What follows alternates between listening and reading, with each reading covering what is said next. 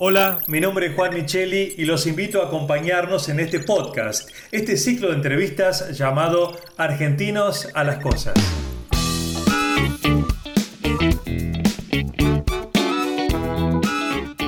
Argentinos a las Cosas es un espacio de reflexión para pensar los desafíos que enfrentamos como sociedad y así poder construir un país sustentable para todos en este siglo XXI.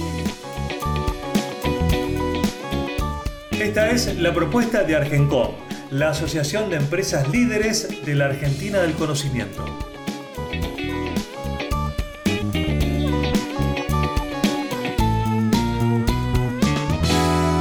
Hola a todos, muy bienvenidos. Esto es Argentinos a las Cosas. Es un espacio de reflexión porque queremos pensar los desafíos que enfrentamos y también queremos construir un país sustentable para todos en este siglo XXI. Esta es la propuesta de Argencom y como siempre me acompaña Luis Galeazzi, director ejecutivo. Hola Luis, ¿cómo estás?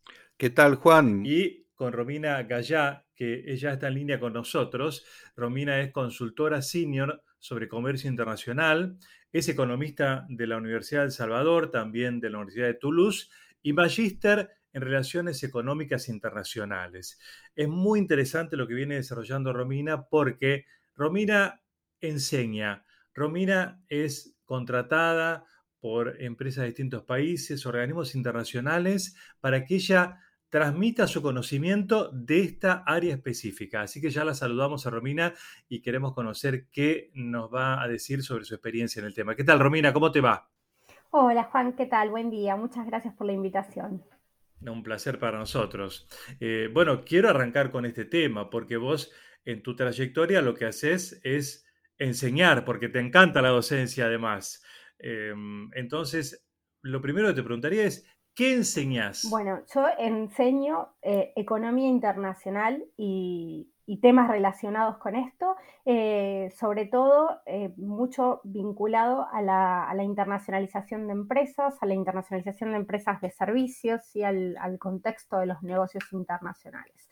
Así que digamos, si bien doy, doy muchos cursos, siempre están relacionados con estos temas. Bien, y la otra pregunta que te quiero hacer ahora es, justamente como has dado cursos y charlas a nivel internacional, ¿cuál, ¿cuáles dirías que son las principales diferencias entre, por ejemplo, una pyme argentina y otras pymes latinoamericanas? Bueno, hablando siempre de los sectores de servicios, que es lo que, lo que más conozco, de servicios basados en el conocimiento, eh, hay muchas similitudes y también eh, algunas diferencias en cuanto a las diferencias, eh, las, las, pymes argentinas suelen tener en comparación, sobre todo con algunos países de América Latina, no con todos, un contexto local bastante más adverso, mientras en muchos países de la región, como por ejemplo Uruguay, Costa Rica, Colombia, eh, las empresas cuentan con mucho apoyo desde el punto de vista de las, de las políticas públicas. Eh, en Argentina, si bien hay regímenes de apoyo, cuando uno compara todo el contexto, sobre todo desde el punto de vista impositivo, de la, de la previsibilidad, están en una importante desventaja. Sobre esas diferencias principales, mencionás la impositiva. ¿Podés ahondar un poco más en ese tema? La Argentina, una pyme argentina, una pyme de otro país de América Latina, ¿Cuál es la diferencia? Bueno, desde el punto de vista impositivo, en la mayoría de los países de, América Latina y también de muchos otros países del mundo, hay esquemas de promoción para los sectores de la economía del conocimiento, porque los gobiernos ven que son sectores muy atractivos, porque generan empleo de calidad, porque em, es un sector muy dinámico en todo el mundo, que se puede desarrollar en distintos lugares, entonces lo promueven una de las principales herramientas que utilizan para promover al sector es la reducción de impuestos. Y esto es muy importante en cualquier sector, pero sobre todo en sectores como estos, porque las empresas pueden localizarse en cualquier lugar con mucha facilidad. Entonces uno compite con todo el mundo.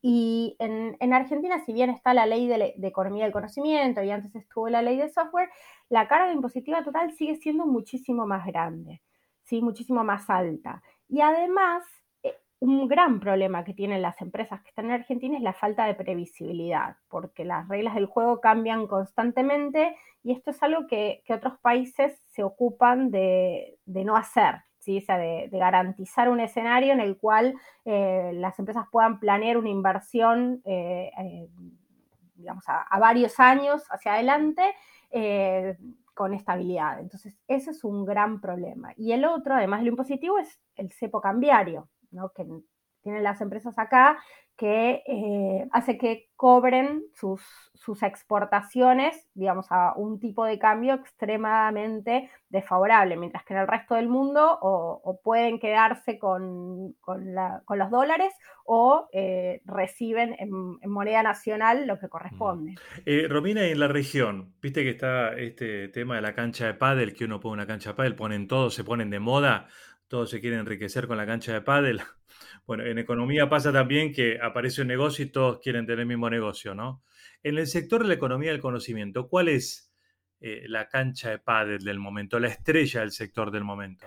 Bueno, en realidad la economía del conocimiento es el, sector estrella donde todos lo quieren, lo quieren promover, por esto que, que, te comentaba antes, pero si tuviera que elegir un sector dentro de eso, te diría que es el sector de software y servicios de informática, porque es el más dinámico, eh, también el que tiene más glamour en, muchos sentidos. al estar asociado eh, directamente con la tecnología, muchos países eh, lo quieren promover. Entonces, ahí el gran desafío es ser una cancha de paddle distinta, mejor que las del resto, ah, digamos. Entonces, todos quieren promover, hay una guerra de incentivos, digamos, si todos ofrecen incentivos, en definitiva el, incentivo deja de ser atractivo, ¿no? Entonces hay que, además de los, de los incentivos impositivos, tener otro tipo de ventajas, ¿no? Entonces ahí lo principal, por ejemplo, es la calidad de los recursos humanos. Eh, Argentina está bien posicionada en materia de recursos humanos en comparación con, otros países de América Latina, pero em, como, como, digamos, eh, todos sabemos, en muchos de estos sectores, sobre todo en el caso de, software, no alcanza la gente. Y, eso es un problema. Eh, justamente en este tema, Romina, eh, hay un trabajo presentado en, que se llama Argenconomics, donde investigan parte de estos datos que estás citando ahora y quiero ir al caso específico porque nombraste al argentino. ¿Existe realmente, es parte del trabajo, el talento argentino? Bueno, yo creo que, sí hay, o sea, Argentina eh, tiene buenos recursos humanos, tiene, eh, digamos, un buen nivel de inglés, si bien no tiene el nivel de inglés que tienen otros países como los de Europa del Este, por ejemplo, eh, en comparación con el resto de América Latina, tiene el, mejor nivel de inglés de la región. Y esto es muy importante la comparación con América Latina porque estamos todos más o menos en los mismos usos horarios. Entonces competimos por el mismo tipo de, de clientes, ¿no? Entonces, eh, en ese sentido está, está bien, tiene buena formación, pero falta mucho, digamos. Eh, hay otros países de la región que están invirtiendo también en, capital humano, están tratando de modernizar los eh, programas educativos y de aumentar la cantidad de, de, profesionales, o sea, es decir, de mejorar el talento tanto en términos de cantidad como en términos de calidad. Entonces, tenemos talento, pero no nos tenemos que dormir en los laureles y es necesario eh, pensar a futuro eh, y sobre todo con los problemas estructurales que tiene la mm. educación argentina. Vos sabés, Juan, que con eh, Romina muchas veces hemos analizado estadísticas e incluso hemos visitado el INDEC, hemos charlado a nivel técnico sobre cómo se forman los datos de la economía del conocimiento que aparecen en las estadísticas públicas, porque, eh, claro, esto es una economía inmaterial, esto no, son barcos que salen por una aduana que se cuentan físicamente. Entonces, me gustaría que brevemente, eh, Romy, nos, hagas un, pantallazo de cómo, cómo, se forman los datos que luego aparecen en, en nuestras estadísticas, de dónde salen. Bueno, eh, es un, gran problema tener datos de, la economía digital, de la economía del conocimiento, eh, en Argentina y en cualquier lugar del mundo, ¿no? porque justamente por su naturaleza intangible. En el caso de los datos de comercio internacional, eh, hay una gran dificultad, porque a diferencia de los datos de bienes que provienen de la aduana y como bien decías, salen de, digamos, se registra lo que entra y lo que sale y es fácil corroborar eso.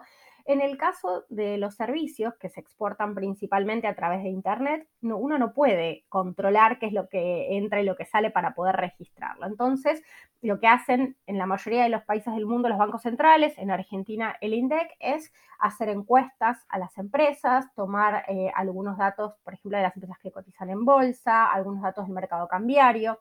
eh, algunos datos de AFIP, eh, y a partir de eso se estiman las estadísticas. Pero hay, digamos, muchas limitaciones en esto, porque, por ejemplo, uno en el caso de, de los productos tiene una descripción estandarizada de qué es el producto que está, se está importando o se está exportando. En el caso de eh, los servicios depende de lo que declare la persona que responde la encuesta o que eh, llenó un formulario. Entonces, eh, estas categorías muchas veces son ambiguas, son muy generales. Entonces, por ejemplo, nosotros sabemos que Argentina tiene determinado valor de exportaciones de servicios contables, jurídicos y de administración, pero no podemos distinguir qué es cada cosa, cuánto es contable, cuánto es jurídico y dentro de cada una de esas categorías qué hay.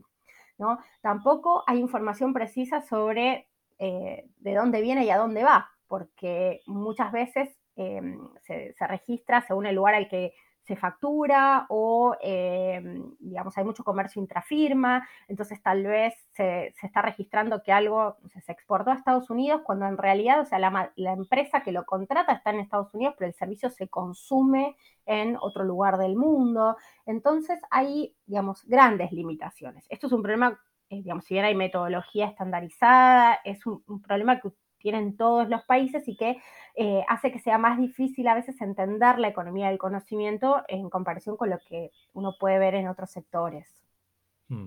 Pero de todas maneras, el informe eh, destaca que aumentó la, producción, digamos, el, los servicios de la economía del conocimiento en línea general han aumentado, pero no se los puede medir.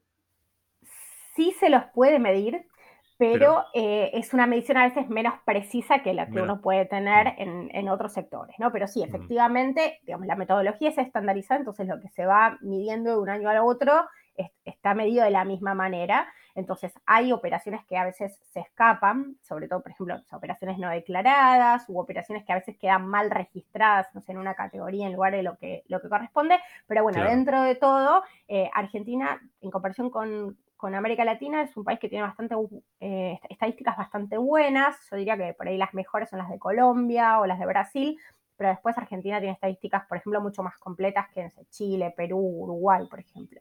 Bien. ¿Y, el em, crecimiento fue en todos los sectores por igual dentro de la economía del, conocimiento? No. Siempre el servicio se destaca. Eh, dentro de los servicios basados en el conocimiento, vemos que, por ejemplo, el que ha sido más dinámico así en, las últimas décadas y también en, los últimos años ha sido el sector de software y, servicios de informática. Eh, es un sector que hoy está exportando 2 mil millones de dólares, ¿sí? Em, pero todavía no es el principal, es el principal es el conjunto de los servicios empresariales, pero ese es un rubro que viene más lento.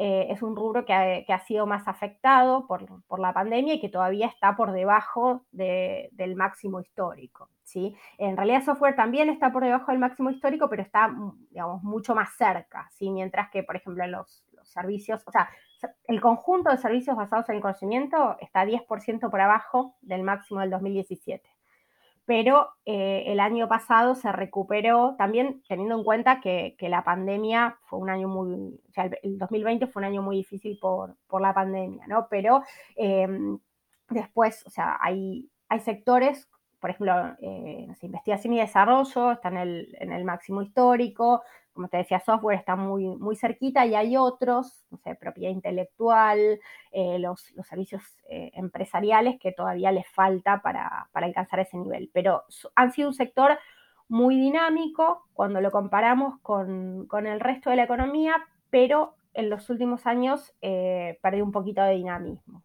Mm. Mi próxima pregunta es, ¿qué te preguntan? Digo esto porque cuando vas a una charla cuando vas a una reunión, un encuentro con empresarios, con inversores, siempre hay una pregunta como que se repite y que vos seguramente has identificado como que si te la preguntan tantas veces, estas personas es lo que más debe generar interés o preocupación o curiosidad. Entonces, ¿qué es lo que más te preguntan del sector a vos para que les digas? Bueno, algo que me, preguntan mucho es cómo buscar oportunidades en el exterior. Y esto lo quiero destacar porque la economía del conocimiento, a diferencia de, por ahí otras actividades en Argentina, eh, tiene intereses ofensivos. ¿sí? O sea, no, es como en, otros rubros, o sea, algunos rubros industriales, por ejemplo, donde la, posición hacia el comercio exterior es defensiva.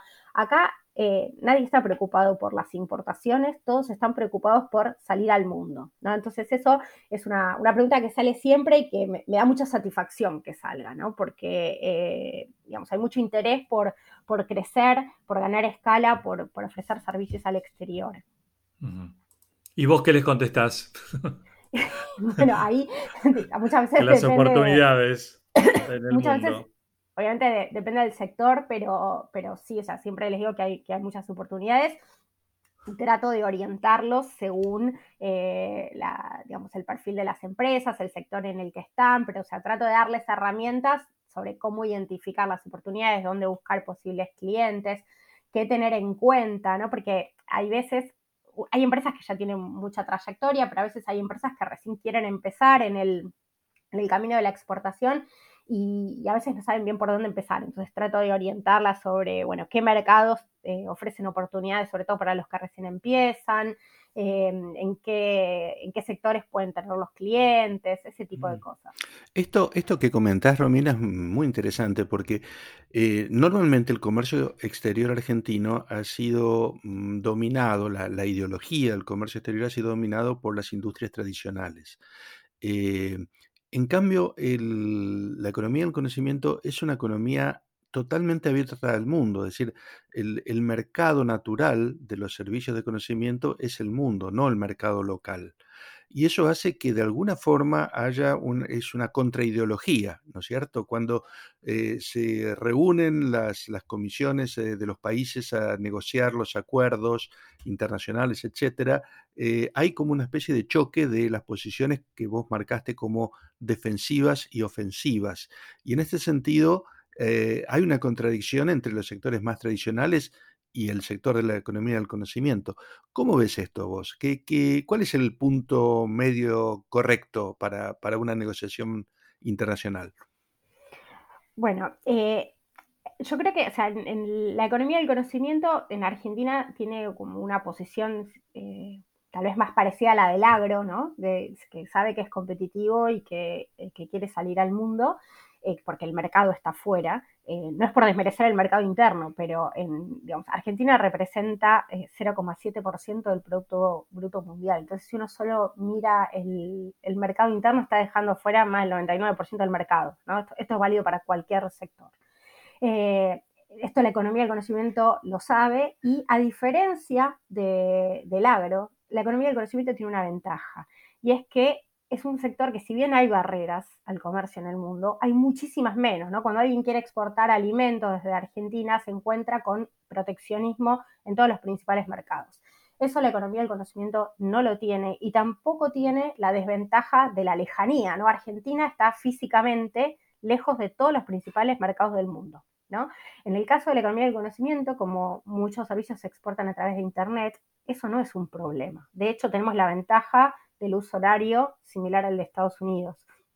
Entonces, eh, ahí hay una gran ventaja. Desde el punto de vista de una negociación comercial, bueno, una negociación es un conjunto, ¿no? Entonces, eh, cuando se hace eh, una negociación, uno tiene que ceder algo para conseguir lo que quiere, y bueno, y ahí la economía del conocimiento es, desde el punto de vista del negociador, un sector más junto a, a otros, como pueden ser el sector agroindustrial o la industria manufacturera, bueno, que además tienen dentro de estos rubros. También hay particularidades, pero es un sector más y se supone que hay que buscar un, resultado que, optimice el conjunto. Bien, y vos empezaste a esbozar cuál sería tu recomendación. Dijiste, bueno, en el área del sector de servicios, este, pero mm, un poquito más, a ver ahí si ahondamos, en qué más específico, ¿cuál ves, en dónde está la beta hoy por hoy? Perdón, eh, ¿A qué te refieres con en qué está la beta? ¿Dónde están las, no, claro, digamos, ¿dónde están las, sí, sí, sí, las oportunidades? la fiebre del oro, ¿por dónde pasa y dónde invertirías vos? Bueno, eh, ¿dónde están las principales oportunidades? Sinceramente, hay muchas oportunidades en, todos los sectores de la economía del conocimiento. Eh, sí, diría que las oportunidades están cada vez más en los nichos de mayor sofisticación porque los nichos eh, de menor sofisticación, o sea, los que donde la, competencia es por precio, ¿no? O sea, uno puede tener los rubros donde se compite por, por precio bajo, o sea, que es básicamente salarios bajos, eh, y donde se compite por calidad, por, por diferenciación. Eh, con los segmentos de, baja sofisticación hay dos problemas. Primero que... ¿Cuáles, son, ¿cuáles son de baja sofisticación? o sea, dentro de cada rubro, aquellos que, lo que uno hace es vender horas de, mano de obra barata, digamos, esto puede estar en, todas las categorías, ¿no? Dentro de, cada uno de los rubros hay tareas menos, menos complejas, ¿no? Esos rubros tienen dos problemas. Por un lado, nadie quiere eh, desarrollarse en base a salarios bajos, porque eso es incompatible con una estrategia de desarrollo de, largo plazo. Y además que Argentina, si bien en dólares puede ser barata, eh, en comparación con otros países, como por ejemplo los de Asia o incluso otros de América Latina, no es barata. Entonces, el nicho no está ahí.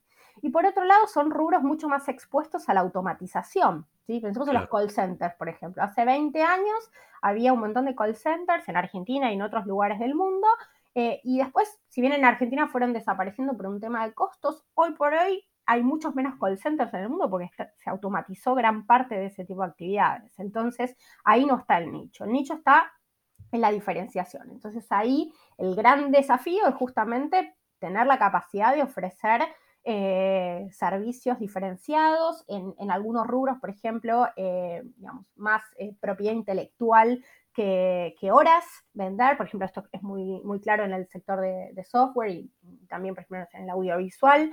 Em, viene, viene por ese lado. Y dentro de lo que, de lo que es, por ejemplo, el, caso del software, la, pandemia generó muchísimas oportunidades porque aceleró la transformación digital de toda la economía. Entonces, dio, o sea, se dio en un año un salto que tal vez iba a llevar, no sé, siete, ocho años entonces, eh, ahí se, generaron grandes oportunidades. Lo que hay que tener en cuenta es que la competencia es muy fuerte. Entonces, eh, no hay que quedarse con eso de que tenemos ventajas, sino que hay que eh, seguir trabajando y sobre todo en términos de capital humano, ¿no? en, en aumentar el, decía antes, la cantidad y la calidad de, los recursos humanos para la economía del conocimiento. Muy bien, me parece que diste, el que escuchó con atención, claves muy importantes. Hoy ves rentabilidad más en lo creativo y glamoroso que en lo estandarizado y de baja sofisticación. Este, bien, yo lo tomaría muy en cuenta si estuviera por hacer una inversión, esto que dijiste. Así que bueno, mil gracias, Romina. gracias a ustedes. Gracias a ustedes. Juan, Juan, esto hay que aplicarlo a la botánica y a la organización de jardines. No sé, pensate algo, ¿eh? Absolutamente, hace rato que estoy pensando, pero no se me cabe una idea todavía. Pero bueno, ya va a caer, está madurando, el fruto hay que exportar, está madurando. Exportar jardines, algún, hay que pensarlo. Sí, señor, algo de eso vamos a hacer con Argencom. Bueno, Romina, muchas gracias, un gusto conocerte y escucharte con todo, eh, que tenés un conocimiento para compartir enorme. Gracias, ¿eh? Gracias a ustedes. Hasta la próxima. Bueno, este, Luis, me quedo con varias ideas de Romina. Realmente creo que dio puntas interesantes para aquel que esté interesado en presentarse con un proyecto para una inversión en, este rubro del conocimiento. Sí, la verdad que sí, es un gusto escuchar a Romina y trabajar con ella, ¿eh? porque no, no, solo es lo, que produce, sino el valor conceptual que tiene. Así que eh, un placer haberlo escuchado. Muchas gracias, Juan. bien. Gracias Luis y gracias a todos por escucharnos. Hasta la próxima.